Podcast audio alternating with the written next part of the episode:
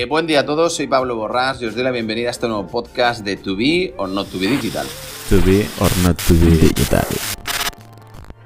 Bueno, podcast y, también aquí ya lo estamos grabando para meter los diferentes eh, medios como YouTube.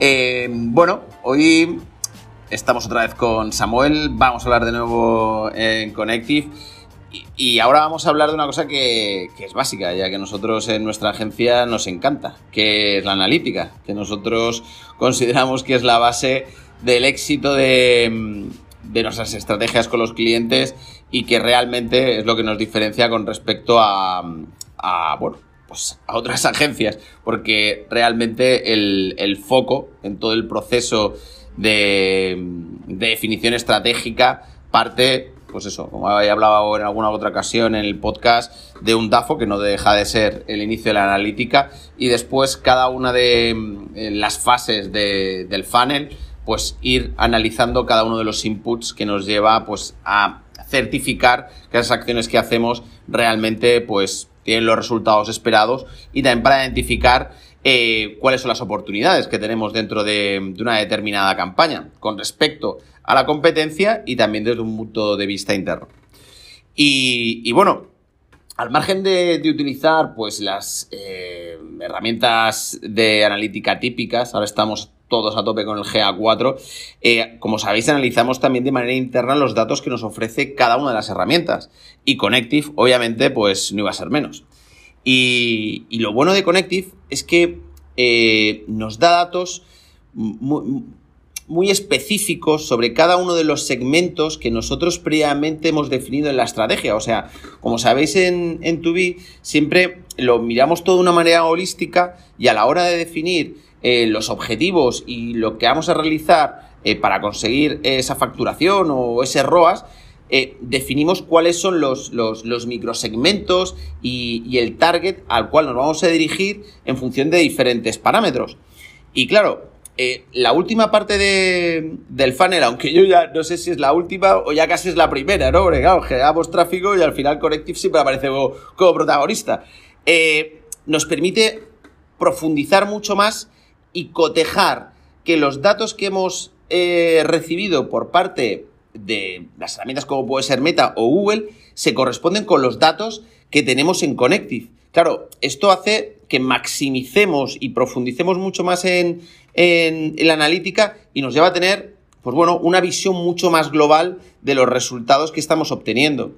Y como os decía, Connective eh, permite em, ver cada uno de los segmentos dentro de la propia herramienta en función de la acción y el workflow realizado. Y no solo eso, sino que permite compararlos. Y esto nos lleva a tomar decisiones eh, muy eficientes y, que realmente van a enriquecer todo el proceso.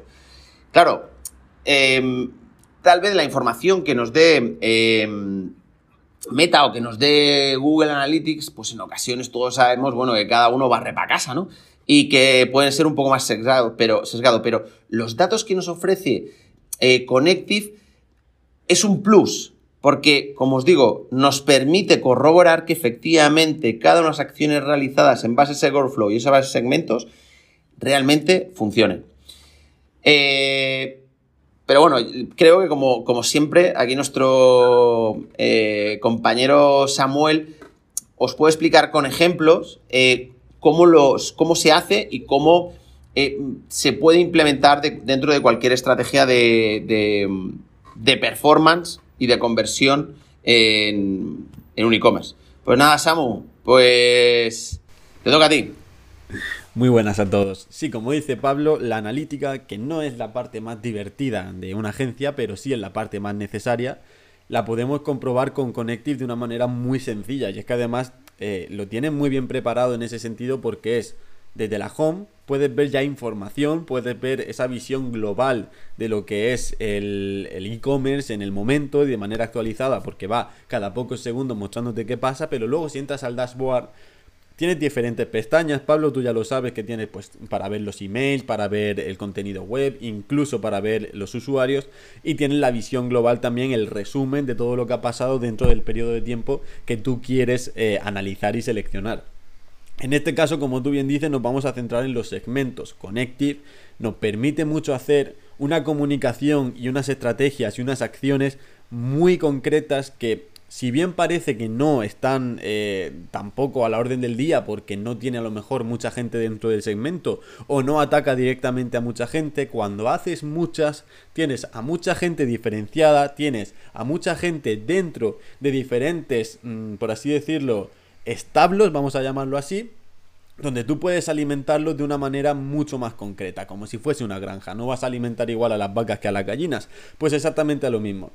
Tenemos un cliente que desde que entró en la agencia hace no demasiado tiempo, eh, en comparación con el año pasado, sus números han crecido mucho. Y digo mucho no de manera para, para tirarnos flores, sino porque efectivamente han crecido mucho, se han juntado muchos factores, todos los compañeros estamos muy compenetrados y hemos conseguido dar con la clave y con el kit de la cuestión en este cliente y vamos a poneros unos, ejemplos de este cliente que también podréis encontrar en, el artículo que habrá en la web y que si queréis saber de qué cliente estamos hablando, en las redes sociales estamos también subiendo información, así que podéis seguir a Tubi por ahí.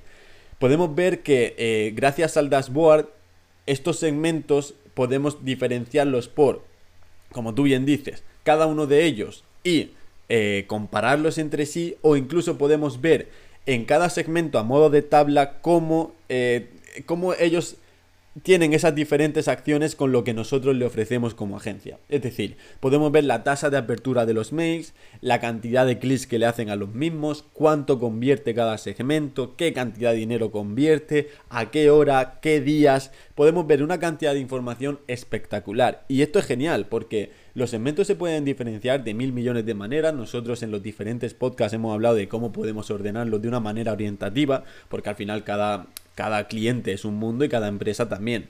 Pero eh, imagínate que lo vamos a ordenar, Pablo, por edades. Un segmento muy básico, muy típico y también necesario si tú quieres saber cómo estás eh, respondiendo frente a un target que normalmente es más complicado, como por ejemplo puede ser gente de los 18 a los 25 años o la diferencia de a la gente de 25 a 34 años, por ejemplo. Parece que no, pero hay una brecha generacional muy grande, hay una brecha de cómo se utiliza la tecnología y hay que saber impactar a esos diferentes clientes. Por ejemplo, en este ejemplo que te voy a poner, podemos ver que eh, la diferencia que hay entre los de 25 a 34 años y los de 18 a 25 años en cuanto a la tasa de contenido web, en cuanto a clics y en cuanto a apertura de los mismos, estos son los pop-ups o los formularios que hay dentro de la web, es abismal está claro que la gente más millennial, la gente más, más antigua, más de, cerca de los 30 años, antigua entre comillas, ya me entendéis, eh, en esta comparación, están más como más cómodos dándole clic a la web, se fían más de los formularios que hay en la web, entienden mejor lo que es esa usabilidad dentro de la web. Sin embargo, los más jóvenes no suelen hacerlo a no ser que haya algo que tú digas, esto lo quiero y me voy a fiar sí o sí porque es lo que necesito. Vemos que hay una línea hacia arriba en la tasa de apertura total de contenido web en esta imagen que estoy viendo, que es de una fecha reciente donde pusimos un botón que yo lo llamé el botón mágico porque fue una idea que se nos ocurrió en una llamada donde tanto para los millennials como para las siguientes generaciones hizo que entrase muchísima gente en la web y que toda la gente que entrase le diese clic a ese botón que era, a ver, básicamente era obtener un descuento, pero anunciado de una manera muy chula.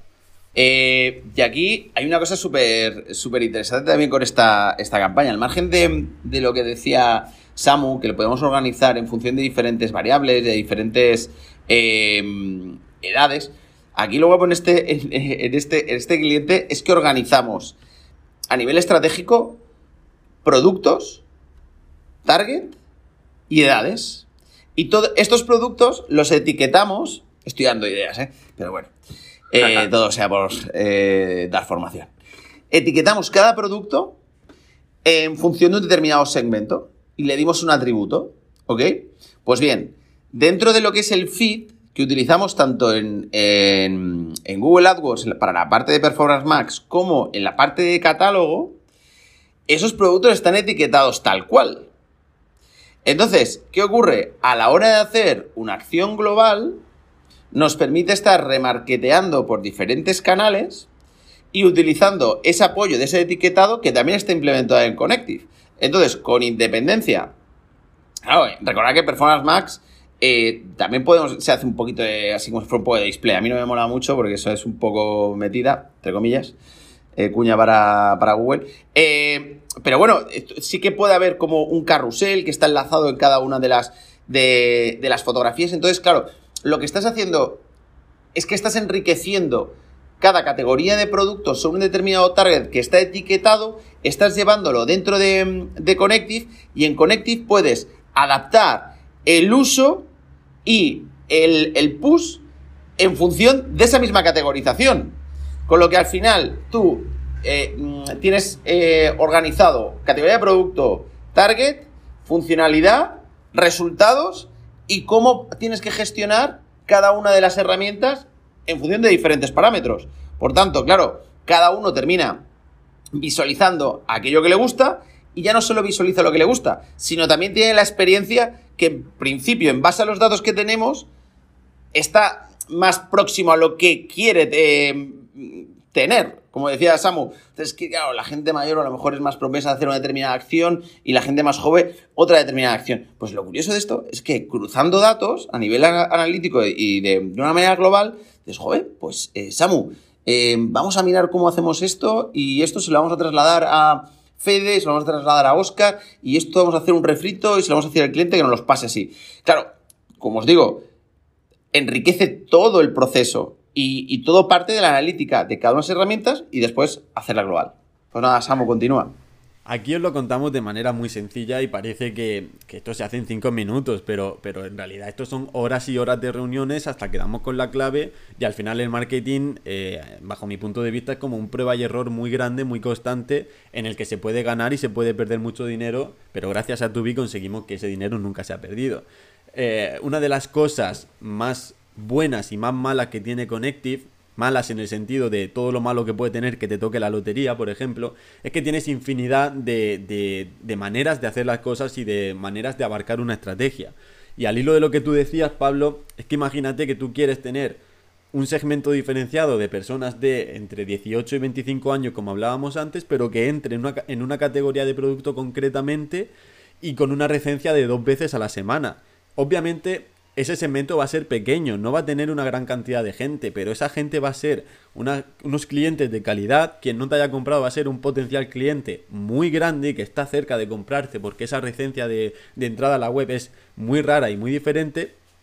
Y podemos impactarle de cualquier manera. Tenemos su email, podemos mandarle un correo electrónico con un ofertón o con una manera de abarcarles que sea muy personalizada, que le hagamos sentir como en una familia. Y si no tenemos el email, pero tenemos un número ID y gracias a la IP podemos saber que es la misma persona, le podemos mandar un pop-up, le podemos mandar cualquier contenido web o una notificación push que sepa que estamos presentes, que sepa que le estamos vigilando, pero que sepa también que es para, para su bien, para, para todo lo bueno que pueda tener él en cuanto a mi negocio. Claro, claro, o sea, no es, esto no es. Intentamos que todo se adecue la... A ver, esto no deja de ser publicidad, y la publicidad, bueno, puede calificarse en algún momento como, hostia, a lo mejor qué pesadito que eres, ¿no? Pero sí que intentamos tener en cuenta esta variable, o sea, no nos gusta ser invasivos, o sea, nos gusta intentar, joder, ofrecer eh, cosas que realmente se adapten a, al cliente, al potencial cliente, porque es que esto va a generar una experiencia de compra, como decía Samu, eh, suave. Y esto va a favorecer que la empatía o la cercanía que tiene ese usuario comprador con la marca, pues sea buena, sea agradable, sea eh, fácil y natural, porque es que estás ofreciendo algo de una determinada forma que realmente se adapta a lo que el usuario quiere, ya no solo en contenido, sino en forma. Todo el usuario, todos los usuarios que entran a la web saben que, lo que queremos es vender. Y lo saben porque están entrando a una tienda. Y es lo mismo que si tú entrases a una tienda física, sabes que el, el dependiente va a intentar venderte algo. Ahora bien, la manera de venderte es lo que es diferencial. Si entra a tu web, también es porque está interesado en mínimo ver los productos o mínimo saber de lo que va la cosa. Una cosa muy chula que podemos hacer con Connective y que realmente no es tan necesario en este caso compartir con los demás, pero que siempre viene bien y siempre complementa es mirar la comparación de un propio segmento desde un mes antes a un mes después para ver si funciona eh, las herramientas o las estrategias que está siguiendo. Nosotros en este ejemplo hemos cogido un segmento de gente bastante exclusiva, no es muy grande, pero sí es gente que suele comprar eh, algunos productos exclusivos que salen de vez en cuando. De hecho, ahí podéis ver los picos que tienen las compras, son efectivamente esos días que salen los productos exclusivos. Y podemos comprobar que en el mes de abril, la primera quincena de abril, las compras no fueron muy grandes, fueron unos 260 euros en tres ocasiones que fueron las compras y con un número de compradores no muy elevado. Sin embargo, gracias a, que pudimos ver esto a tiempo y pudimos ver tanto los días que, que, la gente solía entrar a comprar o a ver ese contenido o las horas a las que la gente solía entrar, que son las horas en las que no se trabaja, mm, pudimos hacer diferentes acciones. Lo que intentamos hacer en la segunda quincena de abril fue cambiar tanto la fecha de envío como la hora de envío en este segmento en concreto, cambiando un poquitín más la comunicación para intentar ser más cercanos e intentar que, por así decirlo, cayesen más en nuestra red, no de arrastre en este caso, porque sabemos quiénes son, esto más bien sería pescar en una piscifactoría, por así decirlo, y conseguimos claramente ese objetivo que aún es mejorable, pero que no tiene color hemos pasado de la primera quincena de abril de unos 260 euros de ganancia, que al final es lo que el cliente quiere saber, a la primera quincena de mayo, un mes después, con solo dos semanas para trabajar en ello, 2.402 euros. Es decir, un crecimiento de mucho dinero, un crecimiento de mucho trabajo y también de muchos clientes que han comprado que han sido prácticamente 100 clientes más. Y ahí se puede ver, porque también se ha multiplicado casi por 100 el, precio total. Podemos ver que ha cambiado un poquitín también el día en el que se genera la compra, no tanto así las horas, porque al final eh, la gente tiene el tiempo que tiene, eh, por suerte o por desgracia, pero sí que podemos comprobar que este cambio de, estrategia, que al final sigue siendo la misma estrategia pero con unos pequeños matices, da resultado y que no nos hemos podido dar cuenta de esto gracias a que lo teníamos inventado primero de todo y que hemos podido hacer un buen uso de ese segmento en la analítica dentro de Connective. ¿Qué pasa? Que una vez que yo tengo esta información y veo que funciona, lo puedo hacer antes también, por supuesto, pero yo ahora le puedo decir a mis compañeros del resto de plataformas, chicos, os voy a mandar esta base de datos, si en algún momento impactáis a ellos, impactad estos días o impactad a estas horas que es cuando están con el móvil y cuando están dentro de mi web y de las redes sociales. Adelante y podéis ir con ello. Claro, es que esto es súper bueno. Imaginaos hacer una estrategia eh, de conversión sobre base de datos. Si tenemos la base de datos suficientemente segmentada y cruzada con los productos, es que a nivel de, después de mm, tasa de conversión y a nivel de ROAS, es espectacular y se nota, y se nota mucho. Lo importante de todo esto, Pablo, es que la gente conozca que todo esto lo podemos hacer gracias a los datos que tenemos. Eh, o, bien, o bien los datos se dan por el uso de la web, es decir, estos usuarios ya han entrado a la web varias veces, podemos tenerlos eh, así desegmentados porque es una web con mucho tráfico de, de visitas. Pero si eres un e-commerce pequeño, necesitas estos datos. ¿Cómo se pueden conseguir estos datos? Lo hemos dicho en otro podcast, pero de una manera resumida, eh, ofrece algún tipo de, recompensa al usuario para que te dé todos sus datos lo máximos posibles, no para que tú tengas la información de ellos ni mucho menos, pero es que la información en este caso en el marketing digital y en el comercio electrónico es oro, porque es la moneda con la que no te pueden pagar, pero que sí necesitas para, por ejemplo, remarketear a otros usuarios similares, para poder comunicarte con esa persona de una manera eh, con mucha calidad, o para poder tener información en una base de datos que sí o sí necesitas hacer crecer. Esto es como una masa madre, necesitas refrescarla cada día para que vaya creciendo y puedas cocinar de manera correcta. Totalmente, es que es así. Es que el... o sea, lo has, dicho de una manera súper gráfica. Es que la masa madre es siempre un buen ejemplo. Ahí con el peixe, ¿eh? con el pescado, eh, ahora con el pan. Pero es así, es que es así, es que hay que bajar las cosas a la, a la realidad. Pero esa visión eh, lo que nos va a llevar es que realmente podamos tomar decisiones y con nuestros e-commerce crezcan. O sea, muchas conversaciones que tengo con clientes potenciales parten de, la base, oye, ¿y qué datos tienes? Y le empiezo a hacer preguntas y la, la, cabeza nos hace, plof, pero, no, pues no lo sé, eh, pues, mm, pero bueno, eh, pues tendremos que saberlo. Y dice, sí, sí, ¿y cómo lo hacemos? Y, y ahí empieza, pues, realmente a fraguarse una estrategia que va a funcionar. O sea, em, y, y, perdonar si eh, va a decir algo arrogante, ¿no? pero es algo cualitativo y algo cuantitativo. O sea, si tú tienes una serie de productos eh, que estás vendiendo offline, pongamos, o que estás vendiendo online a un determinado target y quieres crecer, hombre, pues tendrás que analizar qué es lo que le gusta a cada uno de esos micro targets en función del producto y tendrás que adaptarse y tendrás que adaptar tu comunicación y tu estrategia publicitaria a lo que ellos demandan. Pero esto tampoco es inventar la rueda, ¿eh? Esto es como se ha hecho tradicionalmente toda la vida. O sea, y ya, no, ahora vamos a meterle la carne. Cuando tú entras a una carnicería, eh, pues bueno, pues si el cliente, si el, si el carnicero ya te conoce, pues ya más o menos ya vas a ver qué es lo que te gusta, lo que no te gusta, qué, cuánta cantidad de carne necesitas para, para tu familia, casi qué poder adquisitivo tienes para comprar una cosa u otra. Y te va ofreciendo en función de eso.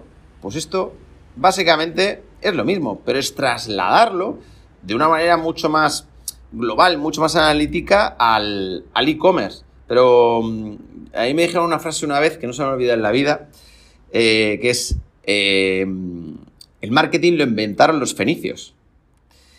Eh, el marketing actual siempre ha evolucionado.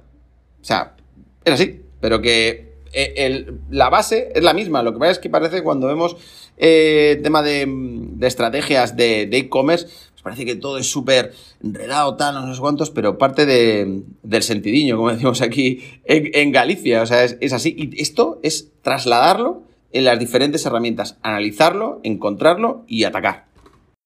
El ejemplo de la carnicería ha sido el mejor, Pablo, y ya con esto vamos a terminar. Tú entras a una carnicería y el carnicero no te conoce, pero a la que entras seis veces ya te pregunta por tu familia, cómo está tu madre, tu hermano que estaba estudiando cómo lo lleva. Efectivamente es ir poco a poco conociendo al cliente, pero también es cierto que el carnicero o la carnicera no abarca igual a una persona de 70 años que muy probablemente sabe que es abuelo y que va a comprar para toda familia, que a un estudiante de 18 que se va a comprar tres chuletas de lomo para pasar la semana. Obviamente es muy diferente. Tenemos que intentar que el comercio electrónico sea lo más parecido a ese comercio físico. Gente como tú o como yo, que ha trabajado mucho de cara al público, es posible que lo tenga más claro porque, por suerte o por desgracia, eh, hemos tenido que pasar por, por, esa época de nuestra vida, pero ahora podemos trasladarlo de una manera mucho más correcta a, esta pantalla y a ese comercio electrónico y que por suerte los números nos dan la razón. Pues sí. Pues nada, Samu, oye, pues seguimos currando, que tenemos, tenemos a la vuelta de la esquina las rebajas. Y ahí sí, sí que nos va a explotar la cabeza con la analítica. Pues un abrazo eh, para cualquier cosa. Como siempre, dudas, preguntas, encantado de, recibirlas. Y, y hasta la próxima.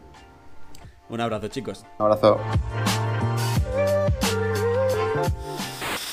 To be or not to be digital.